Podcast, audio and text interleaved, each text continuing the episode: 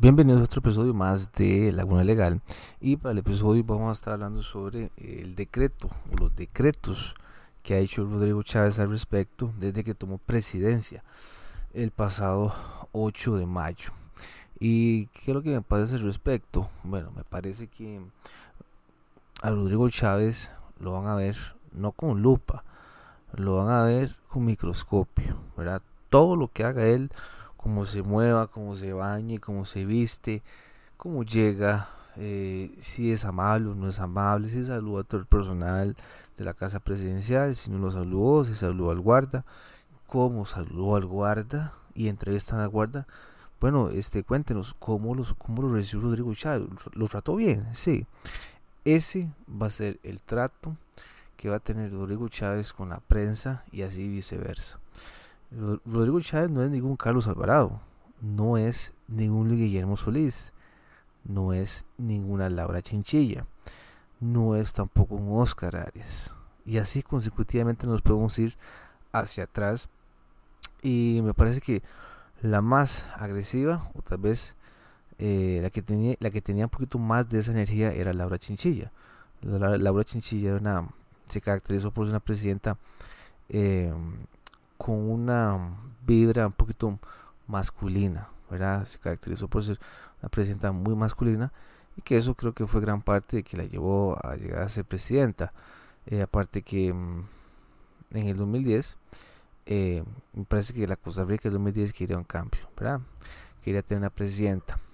Pero bueno, me parece que el decreto que hace Rodrigo Chávez eh, a partir del domingo, que hasta la fecha no se han no han, salido los decretos ejecutivos eh, sobre la no obligación de la vacuna contra el COVID-19 y sobre el uso de las mascarillas. Eh, y traigo a colación también porque es un escenario muy parecido como se ha dado en diferentes países. Cuando la narrativa la tiene la prensa y la narrativa la tiene mismo, o sea, hay una misma similitud de narrativas entre el Poder Ejecutivo y eh, la narrativa de la prensa, entonces todo va como en armonía.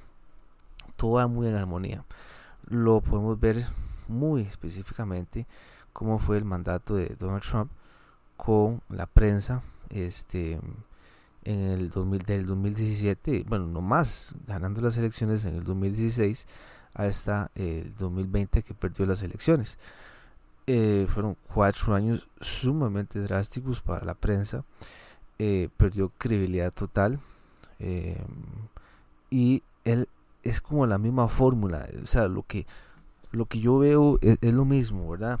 es una prensa hostil, es una prensa este, agresiva con el presidente y todas las decisiones que haga el Ministerio de la Presidencia, este, desde comprar un arreglo floral hasta un veto.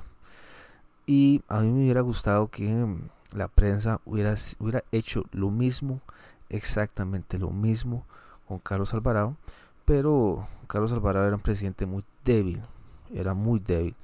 Eh, nunca salía a conferencias de prensa cuando fue todo el tema del COVID 2020.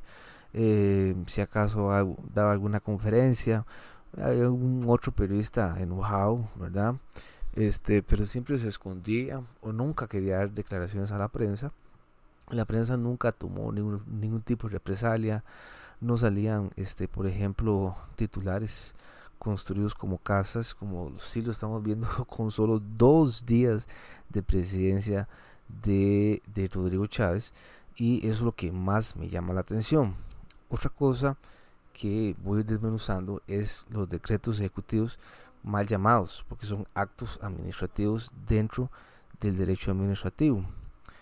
El derecho administrativo lo que trae consigo y lo que se basa principalmente en la Ley General de Administración Pública, la, en este caso la ley, la, ley de vacunación, este, por el cual se está rigiendo el tema de las vacunas y un decreto ejecutivo, un acto administrativo que hace la, la administración o el gobierno eh, por ejemplo en este caso que fue el Ministerio de Salud, eh, que fue crear eh, un decreto ejecutivo en el gobierno de Carlos Alvarado que implementaba el uso obligatorio de la mascarilla.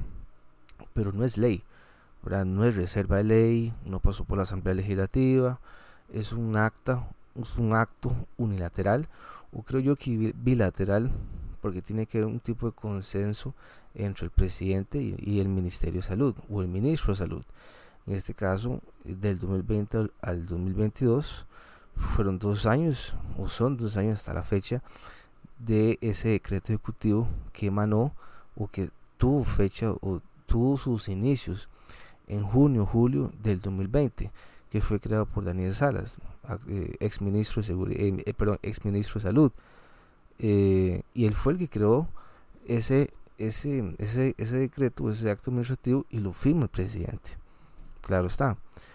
Em, otra cosa que este, viene es que el nuevo presidente entra y el, presidente tiene toda su potestad de eliminar ese decreto de la vacuna, de, perdón, de la, del uso obligatorio de la mascarilla, porque está en sus potestad como presidente.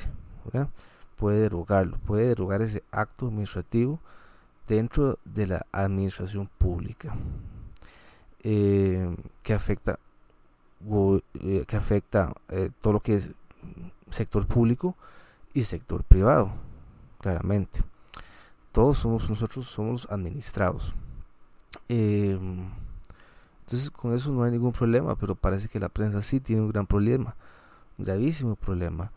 Em, como no es la narrativa que ellos manejan, porque ellos, em, a lo que yo he visto, es que, quieren seguir con el tema de las mascarillas hasta infinitamente, o hasta que el momento sea más adecuado.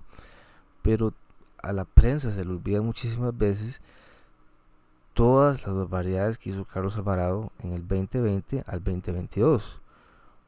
Un tema a colación es el tema de la restricción vehicular, que sale de la, ley de emergencias y de esa ley de emergencias se crea eh, un decreto ejecutivo de la restricción vehicular, que no era ley, pero que esa actuación administrativa tenía que ser reglamentada eh, en la ley de emergencias y en la constitución política.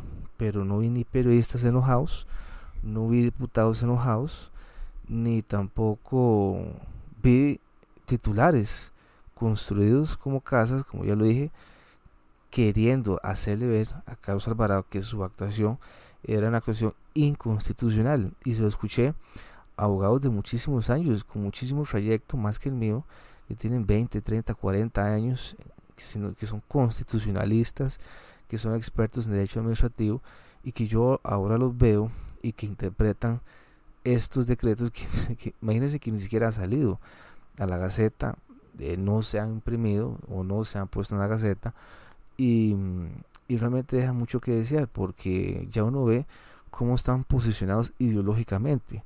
El tema de las mascarillas es un tema ideológico, político todo se volvió sumamente político, todo se volvió político, y más con el tema de las mascarillas. Entonces eso hace que, por ejemplo, eh, eso hace, por ejemplo, que este, si a mí el tema de las mascarillas no me afecta y no quiero tener más mascarillas, y yo como presidente así lo pienso, entonces creo, eh, hago el decreto perdón, elimino ese decreto, lo derogo y ya no, y, ya no más mascarillas. Em, a veces eh, la prensa eh, es muy insistente porque ya yo lo vi en varios medios donde traen a expertos, ¿verdad? Eh, a crear una narrativa contraria a la del presidente. Eso yo no lo vi con Carlos separado al menos yo no lo vi así.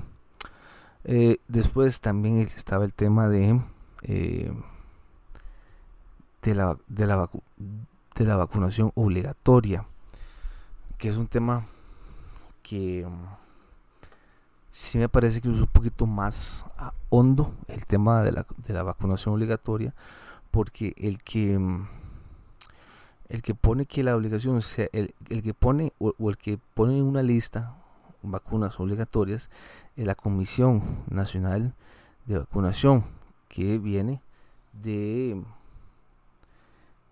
de, la ley de la ley de, vacunación. Entonces, pero resulta extraño porque el que encabeza esa comisión es el Ministerio de Salud, es la ministra de Salud.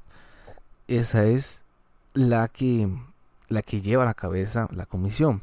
Entonces, junto con otras series de eh, puestos que hay dentro de esa comisión, que por ejemplo eh, la conforman. Esta ley de vacunación es, es viejísima, Ley Nacional de Vacunación.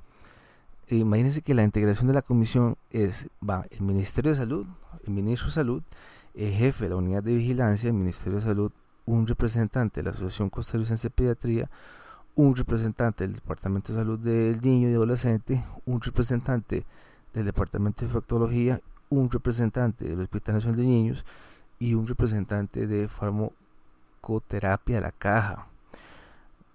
No dicen eh, absolutamente cómo van a votar en decisiones, ¿verdad? La ley no dice cuántos votos hay, habla de control y vigilancia, calidad de investigación, personal sanitario, ¿verdad? o sea, no hay ningún tema de cómo se votan las decisiones. Porque ¿qué pasa si la ministra de Salud está totalmente disconforme con todo lo que dice la comisión? ¿Qué pasa? Al final, ¿quién va a tomar esa, esa, esa decisión? ¿La toma la ministra de Salud o la toman los otros representantes? ¿verdad? Es, es, sumamente difícil. A mí me parece que cuando no hay, perdón, cuando no hay, em, entonces eh, me parece súper raro todo ese tema de la integración de la comisión porque fíjense ustedes que cuando se creó el decreto de, la vacunación obligatoria esta misma eh, comisión se tuvo que se tuvo que implementar eh, en el Ministerio de Salud y yo me imagino que todos estaban en la misma línea, ¿verdad? Eh, aquí el tema es que qué pasa si la ministra de Salud no está en la misma línea que todos estos, que todos estos eh, representantes, entonces ahí habría un tema en conflicto, Eh, habría que ver cómo se adelanta todo ese tema de los actos administrativos del Poder Ejecutivo como repito, ningún periodista, ningún medio dijo A de la recepción vehicular, ni mucho menos dijo algo. O sea, fueron dos años de recepción vehicular que tuvo que haber sido reglamentada por la, por la Asamblea Legislativa. Y no hubo nada al respecto de eso. Entonces, em, es, es bastante curioso cómo ahora a Rodrigo Chávez se le va a ver con otro tipo de lupa y eh, es, es, es, preocupante porque mm, así va, para, a mi criterio, así van a ser los cuatro años completos de la presidencia de, de Rodrigo Chávez y la gente va a estar aún más áspera con los medios, totalmente, porque ya lo vimos, no podemos hablar de un caso de, de José María Figueres porque entraríamos ante una falacia porque no, o sea, no, no sabemos si hubiera sido así, pero mi criterio es que mmm, hubiera sido un poco diferente. Eh, chicos, gracias por escucharme una vez más y nos estamos escuchando en el próximo episodio. Chao.